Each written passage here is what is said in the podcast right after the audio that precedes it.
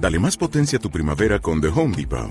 Obtén una potencia similar a la de la gasolina para podar, recortar y soplar con el sistema OnePlus de 18 voltios de Ryobi desde solo 89 dólares. Potencia para podar un tercio de un acre con una carga. Potencia para recortar el césped que dura hasta dos horas. Y fuerza de soplado de 110 millas por hora. Todo con una batería intercambiable. Llévate el sistema inalámbrico OnePlus de 18 voltios de Ryobi. Solo en The Home Depot. Haces más.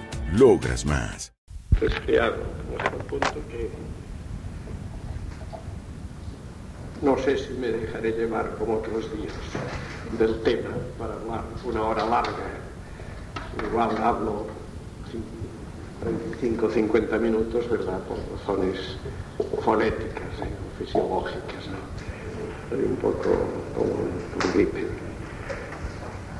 todo caso, ya habría ocasión de continuar con el tema si no puede hoy ser del todo desarrollado, de desarrollar todo con el tema de hoy daría pie a un curso entero de un año, ¿eh? como van a ver. Vamos a tratar de la definición dogmática que se siguió a las anteriormente explicadas sobre la dualidad de las operaciones y de las voluntades en Jesucristo. Jesucristo, que según se definió en Éfeso, es el verbo encarnado, nacido de María, por eso María es Madre de Dios, que según se definió en Calcedonia, de tal manera el verbo de Dios se encarnó, que se hizo verdaderamente hombre, en todo semejante a nosotros, menos en el pecado, con una naturaleza humana íntegra, plenamente humana,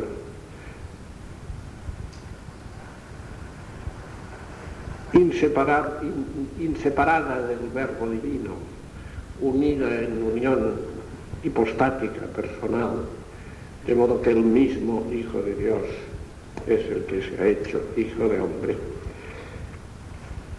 Este Cristo,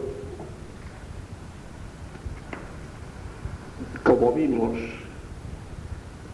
había habido una serie de tendencias heréticas que habían tratado de minimizar precisamente su humanidad.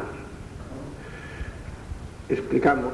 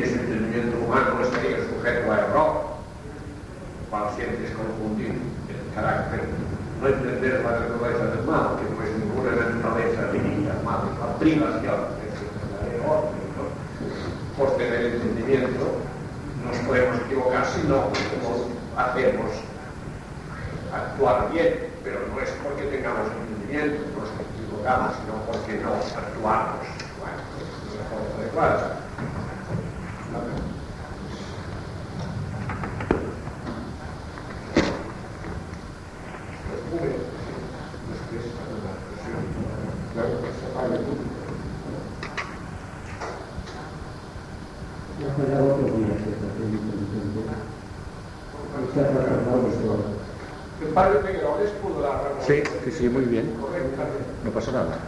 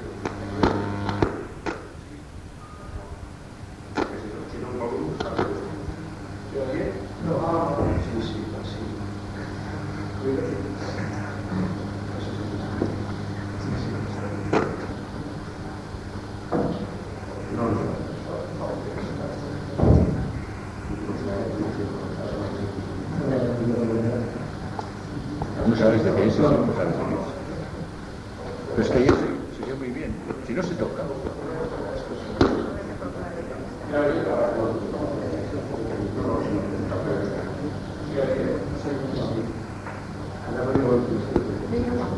Es un contacto.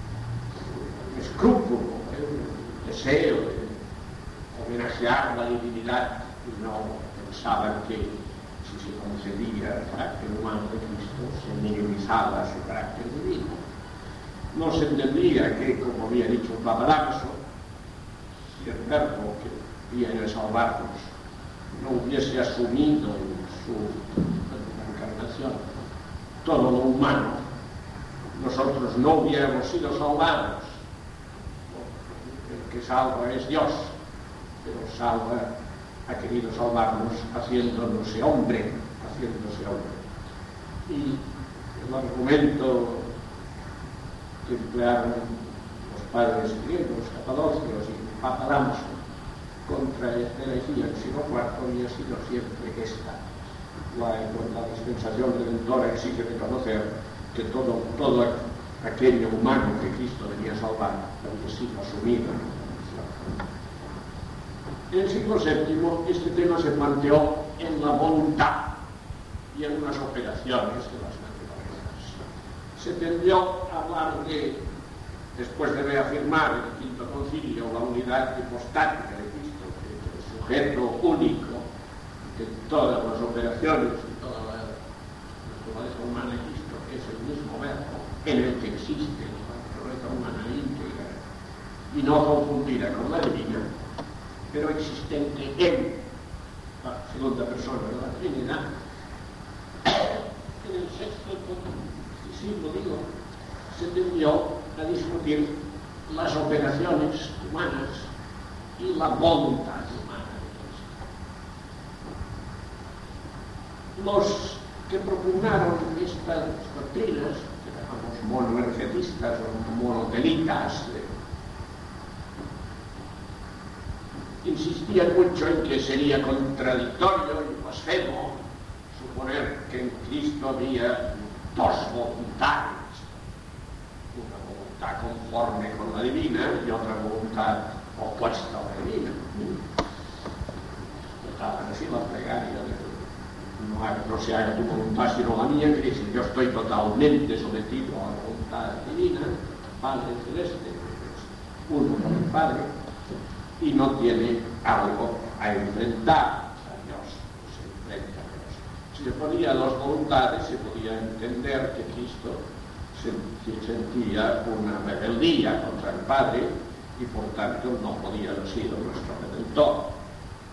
La voluntad humana en Cristo, poner dos voluntades en Cristo, sería poner algo así como, por lo menos, como dos sujetos distintos, como historianos, o bien, por lo menos, una escisión. Entre Cristo en cuanto sujeto que quiere, una escisión, una contraposición como la que tenemos nosotros por la línea del pecado, la tensión entre la carne y el espíritu que, que quiere el espíritu para que nuestra naturaleza caída y hay como una especie de ley en nuestros miembros opuesta a la ley de Dios. No pudiendo haber en Cristo ninguna contrariedad en voluntades, pudiendo haber ni dos sujetos, ni en el mismo sujeto Cristo, verbo encarnado, una tensión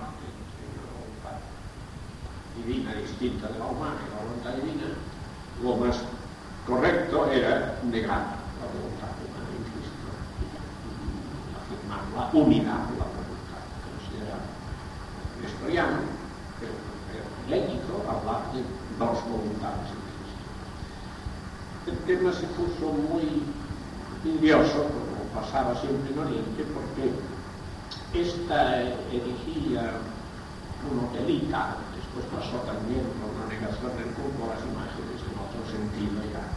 Esta herejía monotelita, además de una tentación beatería, diríamos, de pretender obsequiar a Dios haciendo del honor de decir que Cristo no tenía voluntad humana,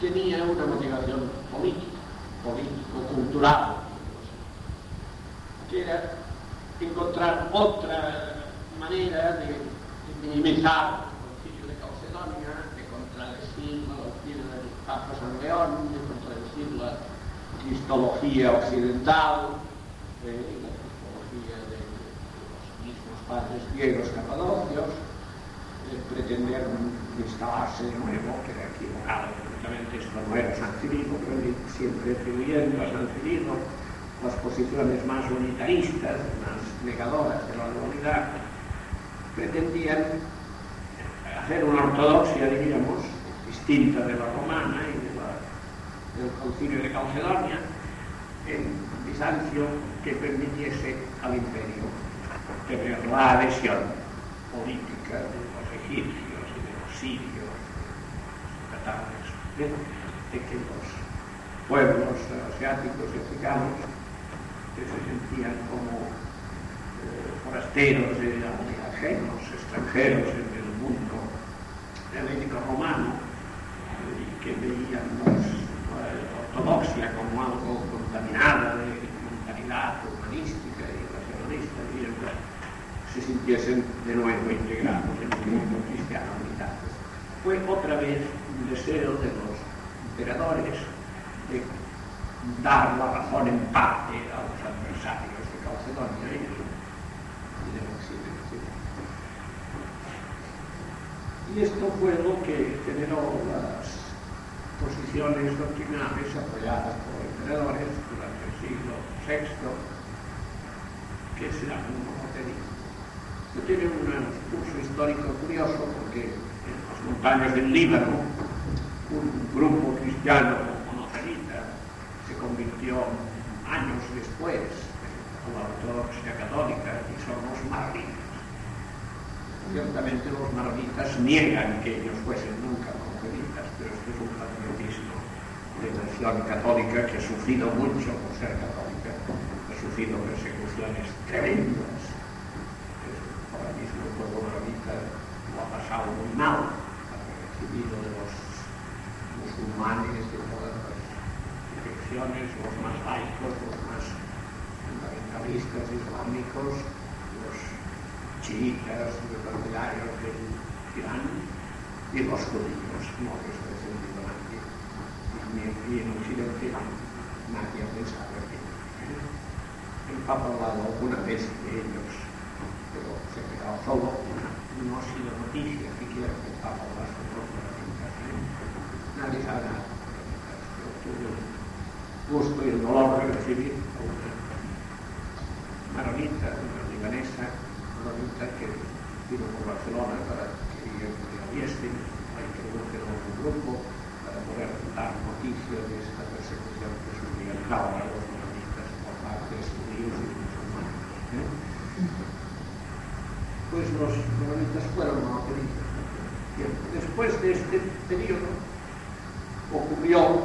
que los intentos, los sucesivos intentos políticos de satisfacer a aquellos pueblos fracasaron y ciertamente es un hecho lamentable y misterioso y triste que los pueblos aquellos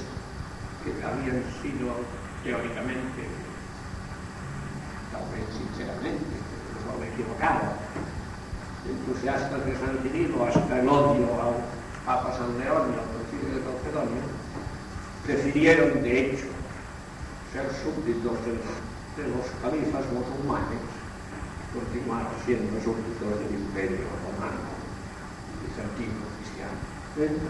El odio al mundo este helénico y a la sus tensiones culturales y odio a la ortodoxia hizo que de hecho los jacobitas, de los sirios, de los sirios jacobitas, de los egipcios, recibieron muy gustosamente la invasión musulmana. Y una vez se hubo hundido ya el dominio del imperio en aquellas tierras sábado política por regiones, ya no hubo entonces ningún inconveniente en que los emperadores volviesen a apoiar a ortodoxia eso lo dije crudamente. entre tanto en los tiempos en que el viento político soplaba en la iglesia había habido como me ha soñado siempre la iglesia algunos hombres heroicos que lo pasaron muy mal que defendieron la doctrina de las dos voluntades en Cristo. San Máximo el Confesor. Pasaron muy mal porque los emperadores les molestaba que se discutiese su política y en algún momento un papa, Papa Honorio, prefirió hacer el favor al emperador de recomendar que no se discutiese sobre el asunto, lo cual naturalmente no es ninguna enseñanza dogmática, la recomendación de que no se hable de una cosa no es ninguna condenación ni ninguna enseñanza. Y cuando un papa, que sea un total, pues recomienda que no se hable de una cosa, no tiene una asistencia del Espíritu Santo infalible. Puede ser que equivoque. no se equivocó gravemente pensando que era una cuestión palabras que pudiese omitirse y que no fuese importante para la ortodoxia discutir si en Cristo había una voluntad o dos. Dijo que no se hablase ni de una ni de dos voluntades. Se hablase de la unidad de personas, de la de las naturalezas. Pero pasó un tiempo y de eso, esto humilló a los autores de la ortodoxia, evidentemente, y después humilló pontificado, en Constantinopla ya les convino definir de nuevo en forma ortodoxa, no se privaron del gusto de poner en la lista de los herejes al Papa Honorio.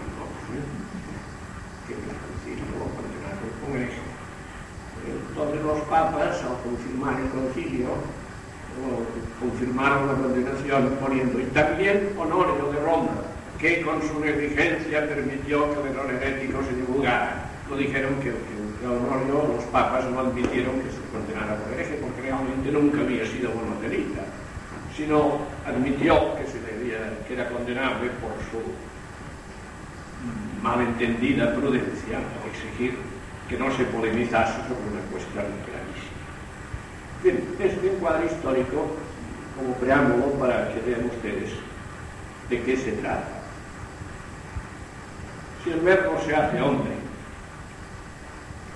tiene entendimiento humano, finito, ¿qué tiene visión beatífica y una ciencia índita y tiene conciencia de ser Dios. ¿Por qué ser hijo de Dios? Esto de que Cristo, Jesús de Nazaret, pudiese no tener conciencia de que era el hijo de Dios. Esto solo lo pueden decir los que no creen en la encarnación, lo cual, por desgracia, es bastante frecuente hoy en día, aún entre profesores de teología. Pero este entendimiento humano de Cristo, al que se atribuyen por Santo Tomás muy verdaderamente la ciencia de los bienaventurados y la ciencia íntita,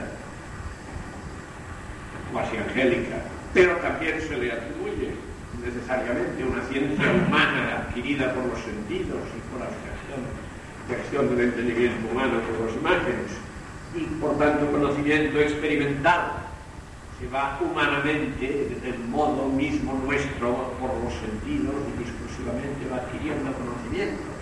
Y Cristo en el Evangelio se ve que se admira, se sorprende, etc. No que no supiese con la ciencia divina, pero tiene nuevas experiencias humanas que le causan la misma reacción que un hombre produce una sorpresa. ¿eh? Es así. Y todo eso forma parte del misterio de la encarnación. Y así como tiene entendimiento finito, aunque de dotado de ciencia natural, que indica, pero tiene un entendimiento humano finito. También tiene una voluntad humana deliberativa, también una voluntad como inclinación de naturaleza y una voluntad como, deliberación, que sigue una deliberación y se ejerce el libre albedrío de modo humano. Esto es lo que se dice. Voy a leer el texto brevemente, que está en, en el concilio de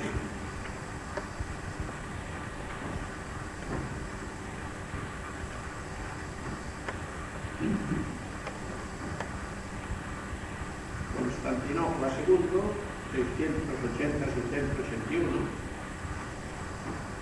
omito preámbulos, predicamos en él dos voluntades naturales, dos voluntades que son laicas, diríamos, de la naturaleza divina y de la naturaleza humana.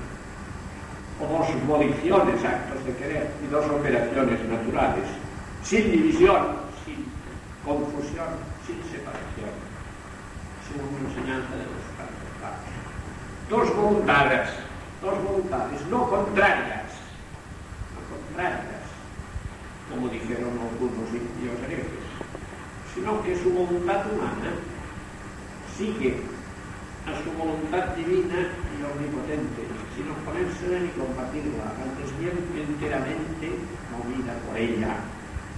Cristo no quiere con su voluntad humana, contra su voluntad divina, pero quiere con voluntad humana. Y quiere con voluntad divina. Voluntad humana, voluntad divina es infinita, es el mismo acto de amor que Dios es amor eternamente común al Padre y al Espíritu Santo. Y al haberse hecho hombre, la segunda persona de la quiere con voluntad humana, que no es contrario a la voluntad divina, no se le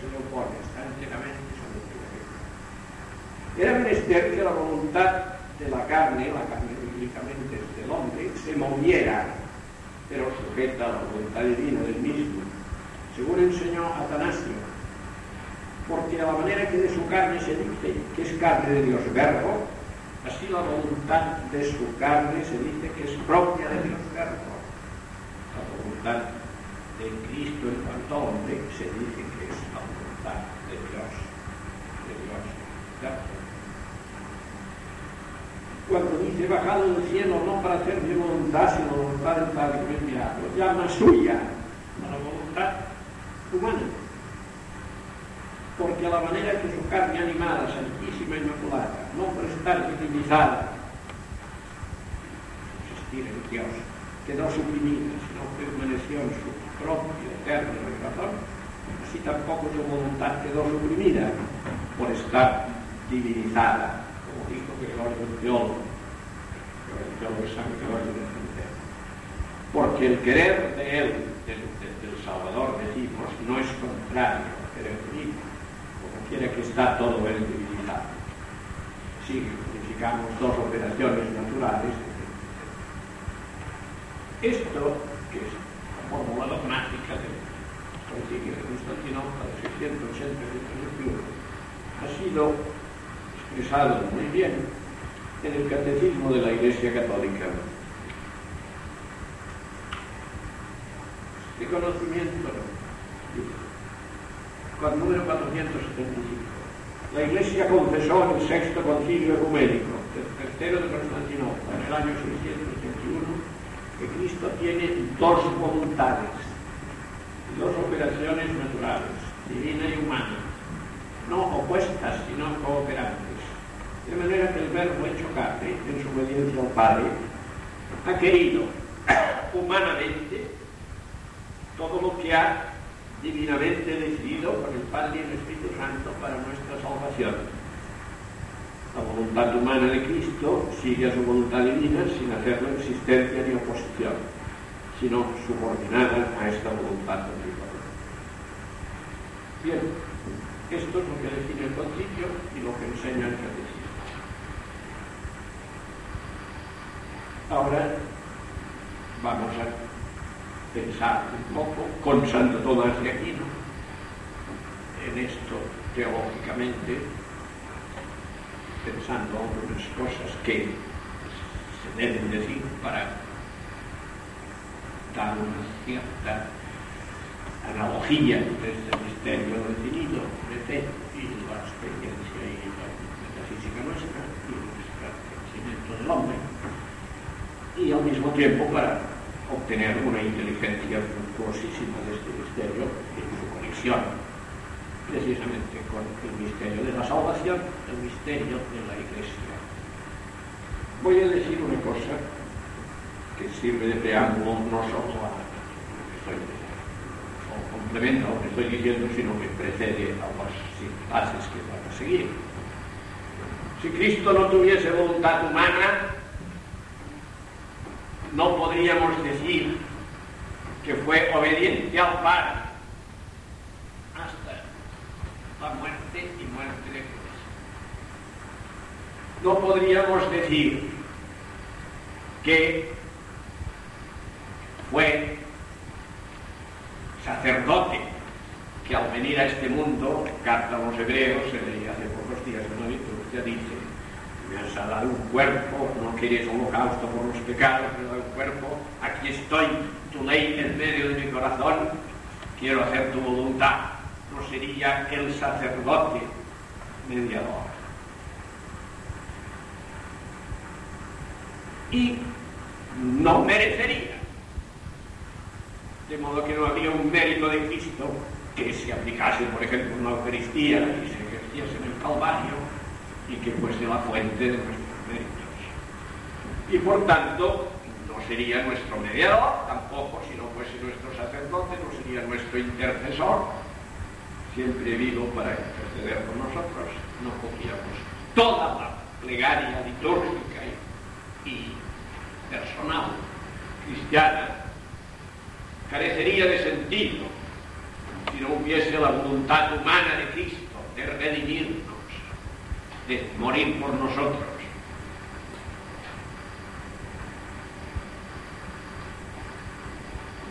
Esto lo explicaremos en otras sesiones, pero hoy vamos a centrarnos en la misma voluntad humana en los puntos que trata Santo Tomás. Fijémonos bien, nuestra voluntad humana, que es una facultad, es la inclinación del hombre que sigue a su conocimiento intelectual o racional. Tiene dos modos de moverse. Uno como inclinación de la naturaleza humana. Con esta inclinación queremos ser felices. Pero nadie puede decir, he optado por aspirar a ser feliz. No. Me encuentro deseando ser feliz porque soy. No se elige la abolición, no se elige la felicidad. Nos encontramos existiendo en cuanto a seres personales, como seres que naturalmente tienden a la felicidad. Y naturalmente tienden a todos los fines a que naturalmente tiende la naturaleza humana. Cuando Aristóteles dice, todos los hombres, comienzo de los libros de la metafísica, todos los hombres, por naturaleza, tienden, ¿eh? tienen por están tienen Jóresis, ¿eh? y por naturaleza, a contemplar, no quiere decir que todos los hombres deliberativamente escojan dedicarse a la vida teorética, porque esto lo hacen muy pocos, ¿no? Entonces tendría más razón Bertrand Russell, que es un cínico, cuando toma en pelo Aristóteles o cree tomarlo, diciendo, a los hombres naturalmente no les gusta pensar. Hombre, pues tiene razón Bertrand Russell pensar, el esfuerzo de pensar, eh, fácilmente lo dejamos estar. Eh, y entonces parece que tendremos más por inclinación en jugar o para cualquier cosa que, que a pensar. Pero Aristóteles no dice que los hombres generalmente o las más de las veces opten por decidirse a pensar o buscar la ciencia, no es verdad, no dice esto. Sino que el hombre por su naturaleza, todo hombre es inclinado al conocimiento de la verdad. Es aspirante a teoría, a ver las cosas como son. ¿Eh?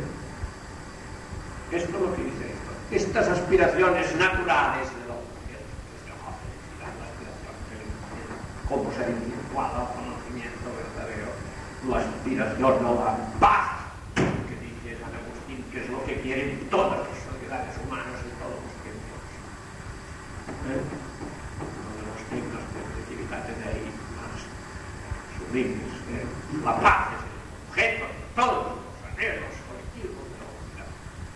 Y, y, y, y desorden humano, por ahí se hacen las guerras y se quiere triunfar en ellas desde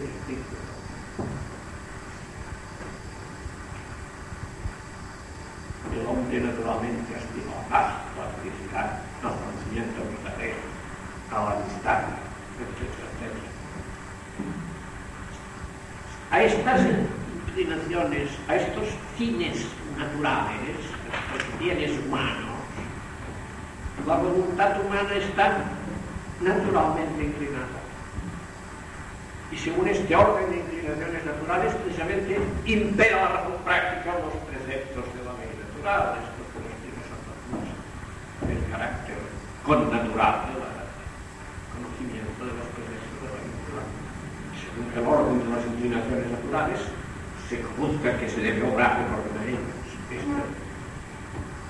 Esta, voluntad, por tanto, la voluntad humana, la inclinación racional humana, tiene una inclinación de naturaleza que no es electiva, y tiene la inclinación electiva, por la que queremos deliberativa y electiva todos los bienes que se ordenan a los bienes últimos, todo lo ordenable a los fines del hombre, todo lo que es contingentemente apetecible, que puede ser concebido como deseable o no deseable, según se vea como ordenado o conducente a, en concreto aquí, ahora, mi bien tal como lo veo yo. Y por eso nos equivocamos también religión. ¿Eh? También por eso, no solo por, por los desórdenes, por ¿eh? también por razones intelectuales nos equivocamos y equivocamos mal. Por eso es imprudencia, no es moral, la prudencia es nuestro intelectual, aunque sea práctica pero es intelectual. Pues bien, tenemos en nuestra facultad de querer una voluntad de naturaleza y una voluntad electiva. Voluntas natura, voluntas voluntas. Con la voluntad como naturaleza tendremos a los fines de la vida humana. Con la voluntad electiva tendremos a lo que al fin se y elegimos. Pero además, la voluntad humana no se mueve puro ámbito de lo que llamaría eh, el entendimiento puro o razón práctica o lo que sea. No, no es verdad. Aquel expediente de Descartes que yo me puedo considerar que yo soy lo que soy, aunque no tuviese cuerpo ni imaginaciones sensibles, esto se lo inventó Descartes se hace un esfuerzo discursivo muy serio para que comprendamos que somos seres espirituales independientemente de la corporalidad. Ningún hombre tiene conciencia humana, eh, sino como hijo de sus padres, que nació en tal sitio, de su geografía, estamos en el tiempo y el espacio, en la familia, en la patria, en el lenguaje interno, en el entorno. Y no pensamos en imágenes, ni adquirimos conocimientos, sino convertidos a las imágenes visibles. Y nuestro entendimiento no actúa, nuestra capacidad de entendimiento posible, nuestra actividad, nuestro entendimiento agente, no, no elabora especies inteligentes que nada sino sobre imágenes sensibles. ¿eh? Ni se entienden las cosas sin revertir a la Y como tenemos también conocimiento así, nuestro apetito, la voluntad nuestra, no será nunca sino apoyada o contradiciendo o arrastrada o teniendo que resistir a apetitos sensibles. Yo no decido comer eh, porque como tengo que comer, decido comer a las dos de la tarde, pues sino que además me gusta.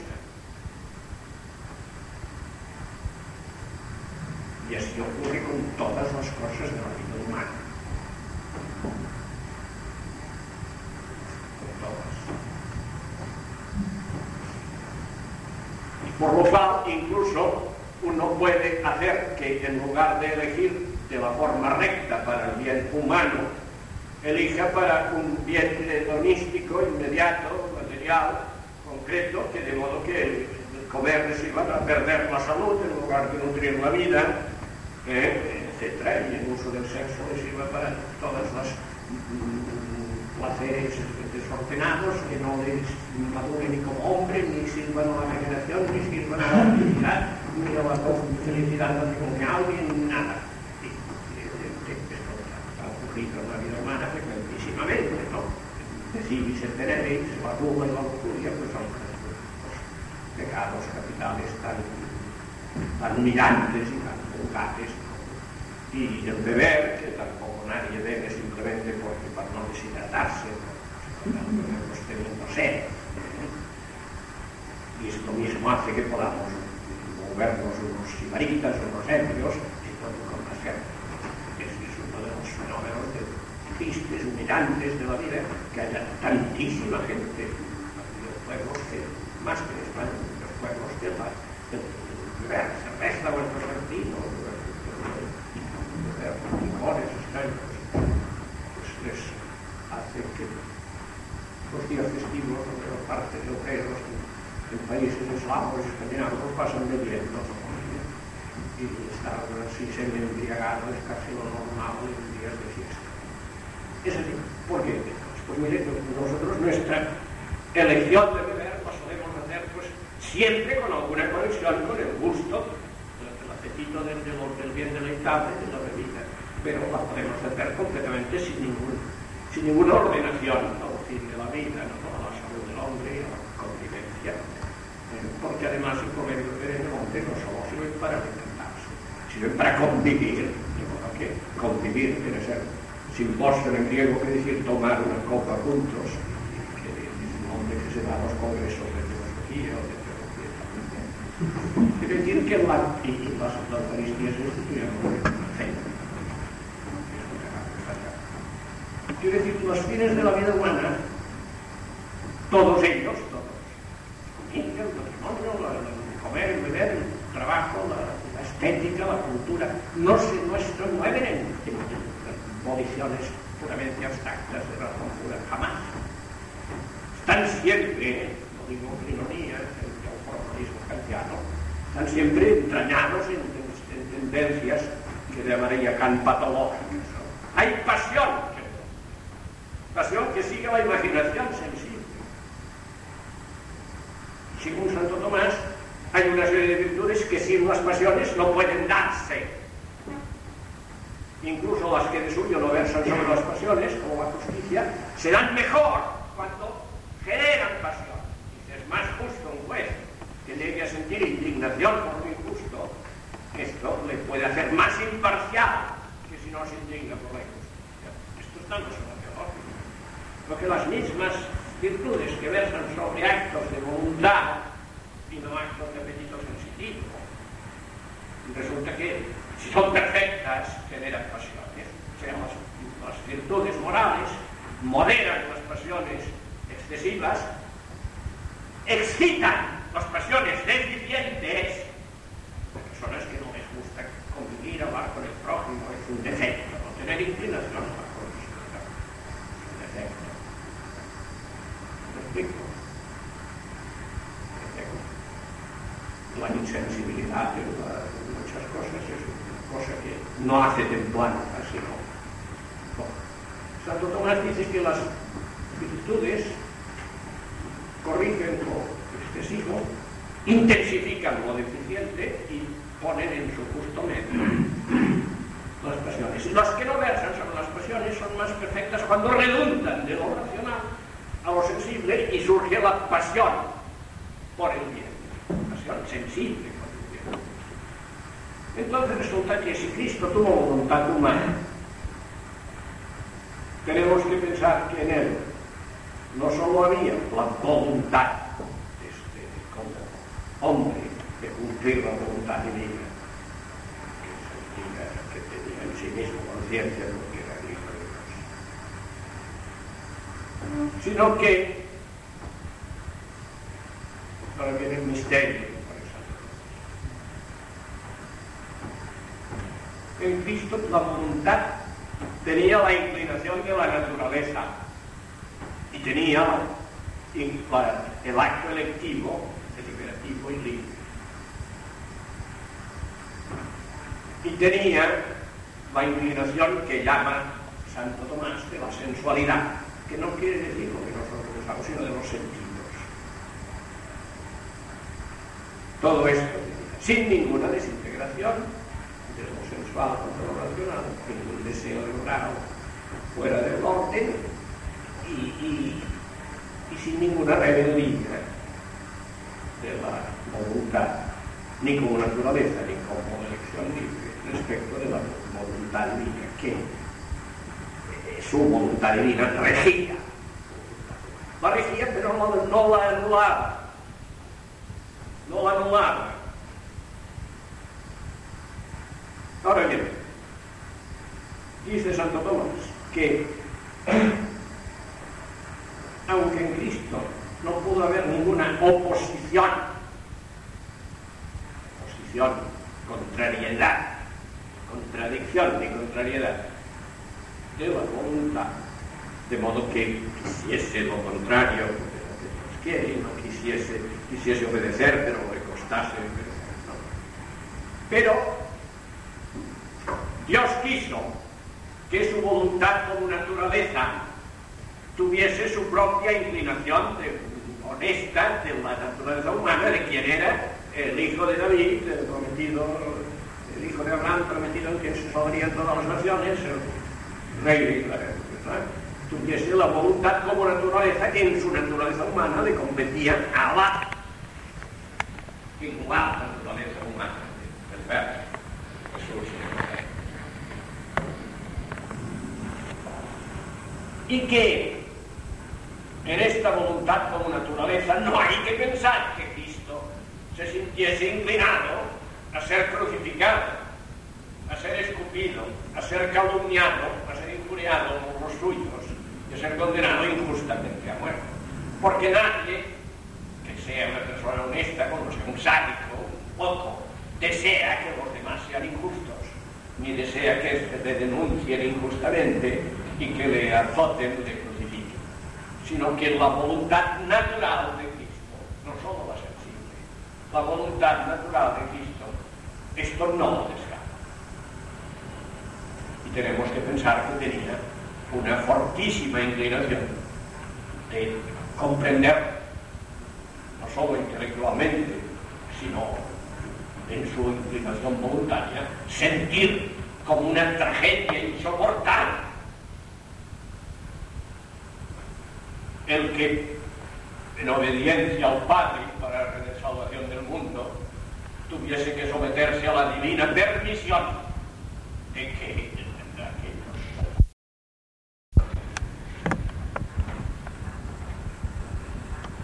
como dice la suma teológica.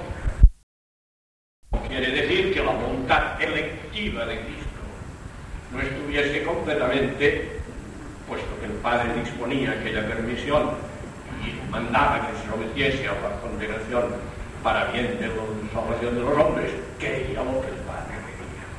Pero así, leyendo la suma teológica, que se mueve con fracciones. Entiende uno mucho mejor que la narración de Getsemaní.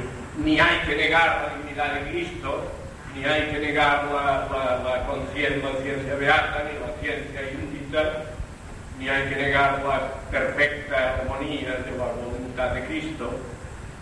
Eh, y ahí no hay que pensar que es una oración de comedia y que no sentía ningún dolor. Cristo en su corazón de ver lo que se le venía encima y que aquello que le venía encima era lo que él quería con voluntad natural y con deseo sensible. Pues no, le repugnaba de una forma como no podemos nosotros jamás llegar a imaginar. Porque era el Hijo de Dios que tenía conciencia clarísima de la injusticia que se cometía con él.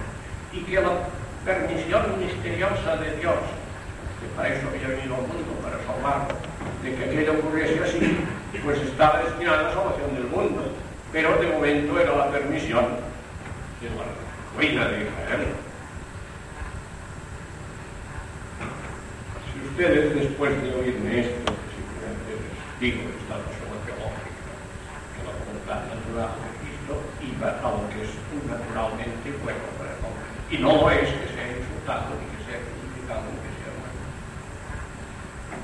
Y después Santo Tomás no dice una cosa, pero que lo han dicho otros.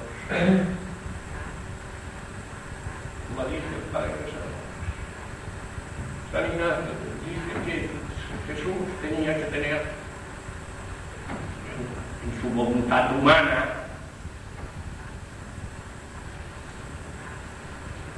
completamente acorde y, y según el misterio de la economía de Dios, simplemente por haberse encarnado en el texto de Calcedonia que dice que, que es en todo semejante a nosotros, excepto en el pecado, está sacado, diríamos, de un pasaje de la carta a los hebreos, que lo que dice es esto. No alargó Dios su mano a los ángeles, sino al linaje de Abraham, y hizo en todo semejante a nosotros. Es decir, está muy bien definido que se hizo hombre, pero bíblicamente se hizo judío, porque nadie se hace hombre si apátrida, ¿verdad?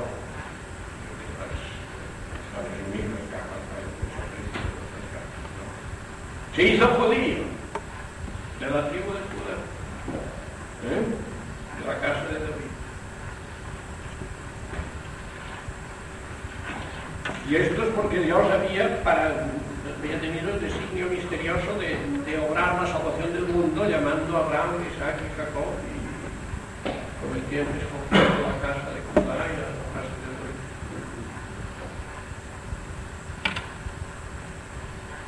Bien, pues hasta que más dice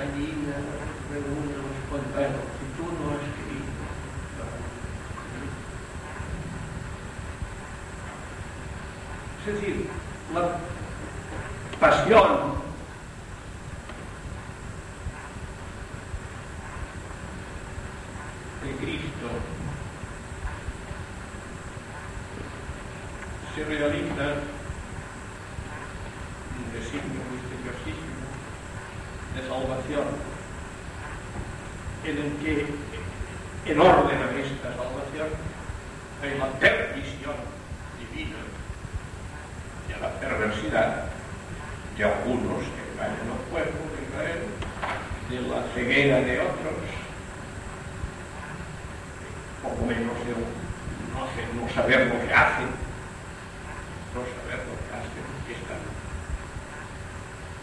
crucificando de Dios.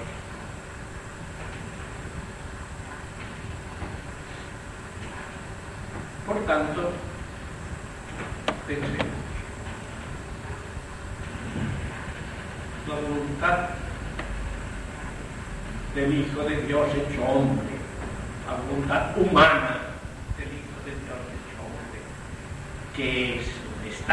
porque Dios amado tanto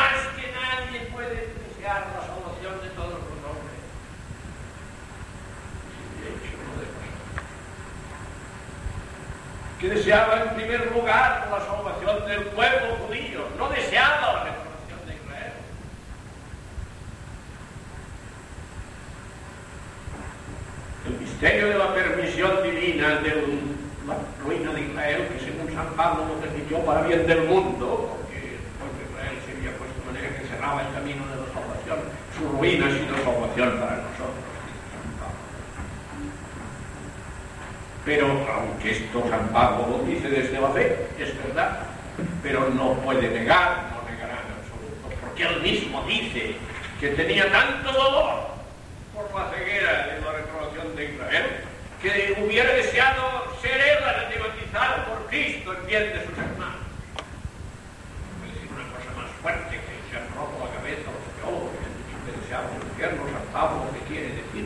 Que quiere decir que no podía soportar San Pablo haberse salvado él por la fe en Cristo y ver a todos los judíos, sus hermanos de carne y sangre, ciegos.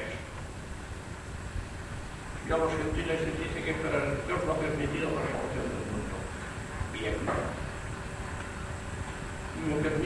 Que esto, para la voluntad subnatura de Dios que se hizo judío, para la voluntad humana subnatura de Dios hecho hijo de David, hijo de Abraham, no es un consuelo, diría. No hay quien me consuele. En la tragedia de Getsemaní no es ni una ficción literaria, ni un texto histórico que prueba que Jesús no era un buen Dios, débil, que no sabía muy bien de qué se trataba, y que apenas se daba cuenta que tenía una cierta experiencia de la de Dios, que a veces se le llamaba hijo de Dios y no se lo dejaba. Todas estas que a veces se predican mal predicadas y que están derrotadas de lejos. Pero si nosotros tomamos el credo por nosotros los hombres de nuestra salvación, Cristo, tanto amado Dios al mundo, que ha dado Cristo ejemplo. Y vemos las definiciones dogmáticas y estudiamos los autores, como Santo Tomás de Aquino, su espléndido tratado cristológico de la zona teológica, no te dice esto la voluntad como naturaleza no deseaba la muerte. Pero esto no quiere decir que su voluntad definitiva, que la voluntad como naturaleza no desea la muerte, no es ningún desorden. Sería desorden es que desease la muerte y, la, y, la, y desease la, perversidad de, de, los que le condenaban y desease la, la ceguera del pueblo y el abandono de los suyos, y desease que los apóstoles dejasen solo, y desease que no fuesen cobardes, y que San Pedro llegase.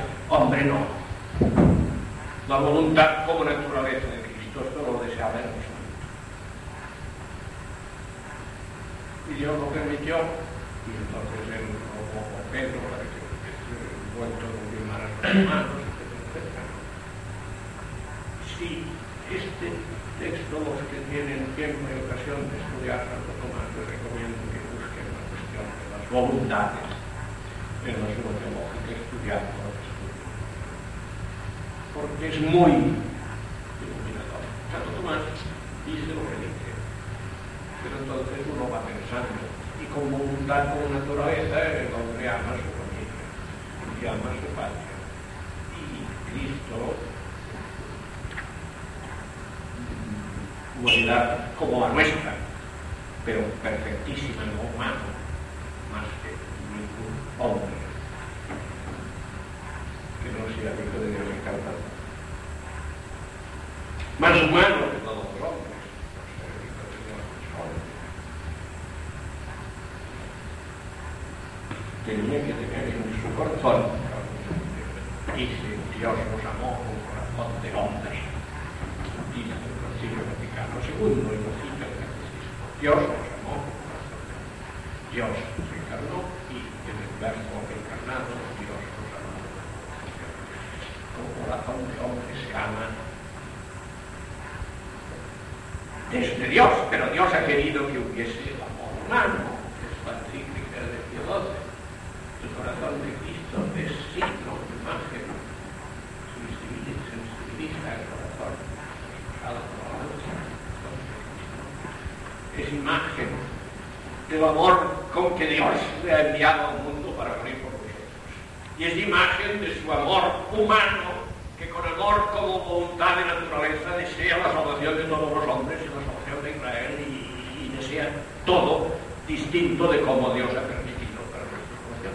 Y con voluntad, con voluntad acoge, se somete con un heroísmo tremendo, de sufrimiento tremendo, cual divino, que humanamente le cuesta al punto negación de sí diríamos, poder de toda la creación de sí mismo. Un anonadamiento se hizo, ya no se anonadó a sí mismo, poder de toda la creación de sí mismo. Un anonadamiento se hizo, ya no se anonadó a sí mismo, porque no se, se vació a sí mismo, hecho de bien que hasta la muerte y más de es un, es una, un anonadamiento. Este anonadamiento es, sí, infinitamente doloroso.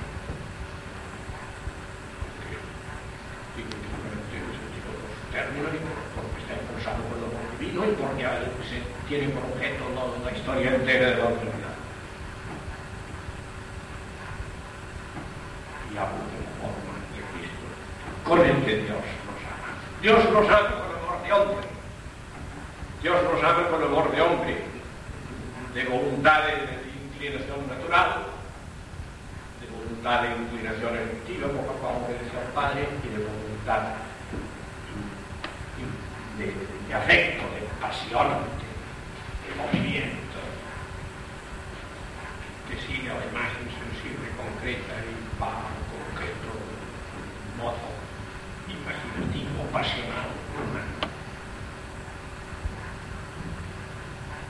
Y esto es lo que sale pensando la definición del concilio del siglo VII, desde las condenaciones del siglo XVIII de los cancenistas que condenaban la devoción a Jesús y en el siglo historia se cita el quinto concilio y pensándolo desde la encíclica Miserentísimo Redentor de Pío y la Laureatis Specula sobre Sacros de Pío XII y de muchos pasajes evoluciones evoluciones breves a veces, ocasionales de Juan Pablo II que ha dicho cosas muy preciosas y muy profundas sobre el amor del corazón de Jesús.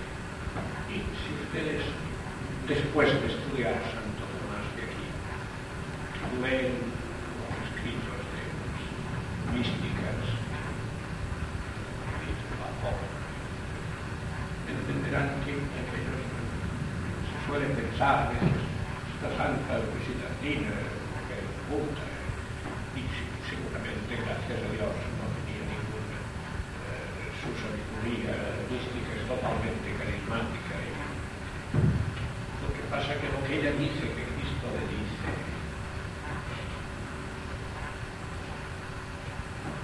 si fuese incompatible con la fe no lo hubieran ni beatificado porque sus escritos hubieran sido no considerados inauténticos sino erróneos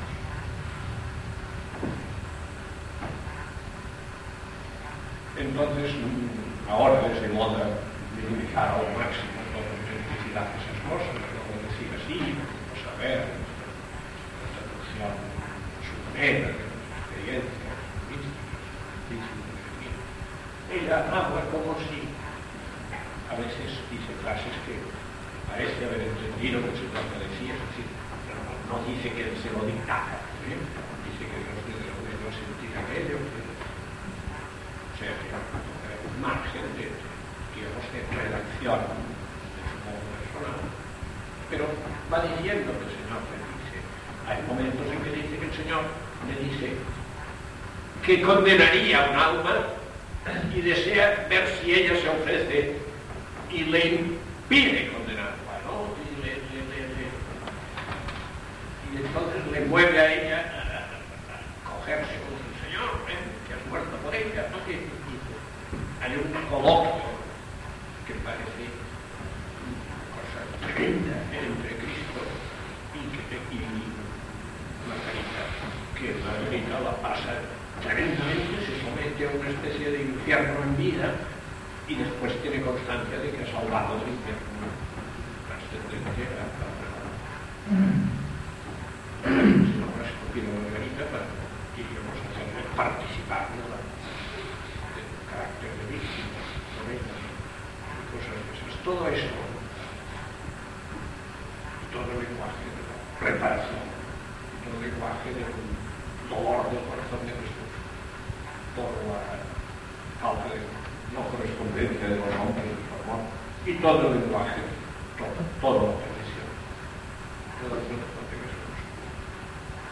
leída precisamente desde la liturgia y el magisterio eclesiástico, que no es un cuento, y, y los escritos de los santos aprobados por la Iglesia. Resulta que tiene muchísimo fundamento teológico, que es más explicable que el pensar que Cristo le importaba los vinos y que no sabía. Si tenemos un poco de sentido común, somos coherentes con la unión hipostática ¿eh? definida como definido entre los genetes, el calcidón y el quinto concilio, y el sexto, ¿no? estamos hablando hoy, para encontrar coherentísimo afirmar como se descarga que Cristo en cuanto hombre era contemporáneo de toda la humanidad, que sufría por todas las tragedias de todos los tiempos, que se consolaba por su estamos ante Él. Estamos viviendo nosotros en soledad que el Señor participamos de la y hacemos compañía, aunque sea tal vez durmiendo como se está allí físicamente los tres hombres. Si ellos dormían, para nosotros, si no una excusa, por lo menos un consuelo, por decir para nosotros, por lo menos durmamos, ¿eh? pero cerquita del Señor.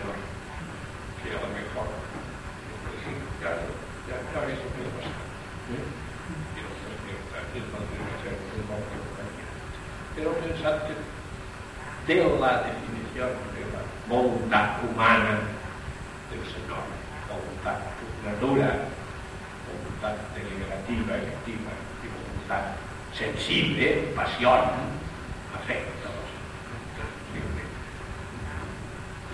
De esta definición surge una fundamentación dogmática solidísima de la doctrina en aquellas cosas que suelen ser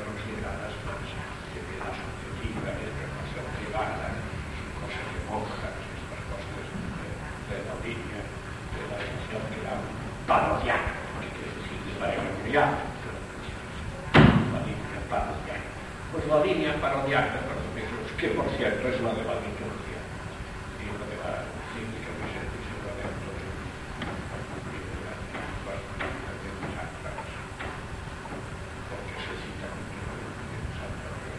Papa citado, explicando que es algo todo Pues esta devoción tan obviada, que se considera tan subjetiva, tan privada y tan de una determinada escuela de espiritualidad ya pasada de moda, después del concilio Vaticano II,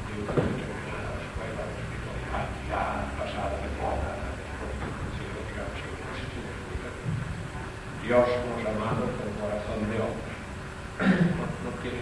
Ya dijo Pablo VI en un en año centenario, centenario de la aprobación pontificia de la fiesta del corazón de Jesús. Año 65 se aprobó para el Reino de Polonia, para Roma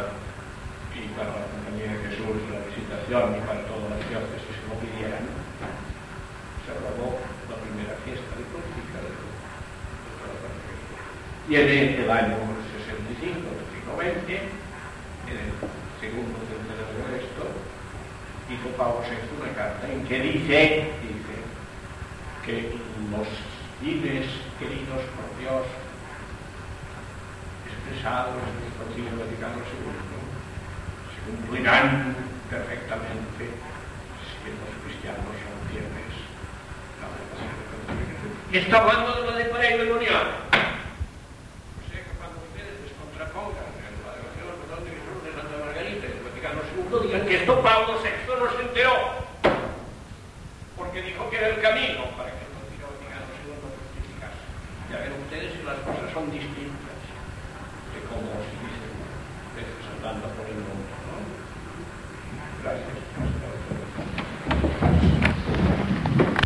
Más potencia tu primavera con The Home Depot.